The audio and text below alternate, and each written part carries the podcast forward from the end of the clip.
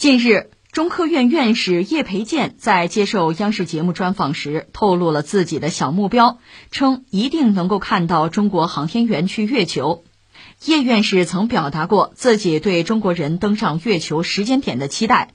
他说：“我个人认为，只要现在载人登月的技术攻关这么发展下去，只要国家下决心，在二零三零年之前实现中国的载人登月是完全有可能的。”首先我们不如先关注一下叶培建先生。叶院士这么说吧，熟悉中国航天的人对他应该不陌生。除了他在自己的专业上成绩斐然以外呢，他也经常发声，就是和记者对话。通过他的嘴啊，通过他的一些言语呢，我们对很多中国航天领域的一些规划呀、一些花絮啊，甚至一些秘密，我们加个引号哈，会有所了解。他本人呢是。一九四五年生人了，一月二十九号的生日。他的老家是江苏啊泰兴，他是浙大的无线电专业毕业的。一九八五年还拿到这个瑞士纳沙泰尔大学科学博士的学位。他本身是中国空间技术研究院研究员，他主要研究的方向是空间飞行器的总体呃信息处理，是这方面的专家。那我想说的是什么呢？那这位的话是很有分量的，很权威，而且可信靠谱。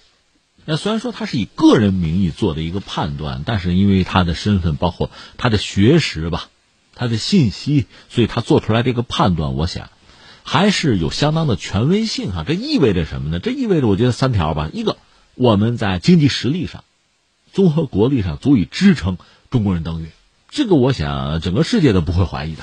那再就是在中国人登月这个问题上，我们显然已经有了比较成熟的技术方案。就这事儿怎么做，我们应该已经有了比较清晰的构想。顺便说一句，对于月球，中国人已经不陌生了，因为我们整个探月工程已经进行了很久，我们对月球甚至月球背面的了解都已经相当之深入啊。这个事儿我们一直在做。之前我们对月球的探索，都可以看作是载人登月的序曲，是热身呐。那第三，工欲善其事，必先利其器。既然下决心登月，而且叶院士的判断二零三零这是一个节点，那就意味着我们在关键的一些问题上、一些技术上，比如说大火箭，比如说登月舱，在这些技术的问题上，我们已经有了自己的考虑，而且比较成熟。所谓无独有偶吧，把叶先生放在一边，我倒建议大家有兴趣可以去搜另一位。工程院的院士、运载火箭和航天技术专家龙乐豪先生，他的一个表述，因为之前他在一次科学技术的讲座上披露说，我们的载人航天涉及到登月方面吧，他给了一个二零三零的节点。他说，在二零三零年左右，我们会通过两次火箭发射任务实现载人登月这个目标。注意，是两次火箭发射。刚才我们谈到哈。工欲善其事，必先利其器。如果你要载人登月，靠我们之前的长征系列运载火箭是无法完成的，这是实话。回想一下，当年美苏太空竞赛，美国人恰恰是因为比较顺利的搞出了土星五号这款巨大的运载火箭，才支撑美国人登月。而苏联呢，克罗廖夫他们搞的那个 N 一火箭，多次发射失败。这段故事以前和大家分享过吧？我的意思是说，苏联最后在载人登月这个问题上落后于美国吧，那是多个因素造成的，包括它不同设计局之间的矛盾和拆台，包括决策层在技术路径的选择上出现了偏差等等。但是 N 一火箭作为最主要的运载工具，它没有及时的完成，而且在技术上很不成熟、很不稳定，它落后于土星五号，这是至关重要的。所以你看，如果中国进行载人登月的话，用什么运载火箭是非常关键的。之前我们看到公开的消息嘛，长征九号大火箭，这是我们载人登月很重要的一个选择。那么如果没有长征九号，有没有其他的选择？刚才我们说的这位龙乐豪院士，他提供了另一个思路，就是两次发射，那么就可以使用目前比较成熟的长征五号来完成。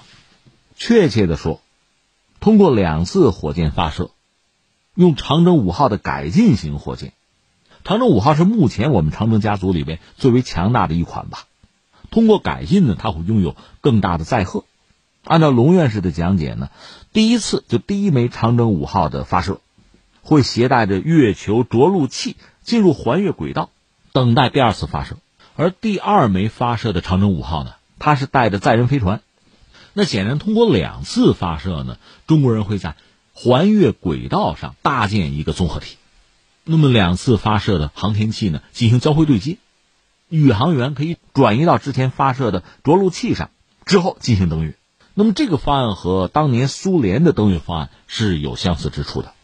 所以，你看，随着中国在航天领域技术的进步吧，我们可选择的余地就会变得很大。那一方面，比如说，通过长征九号。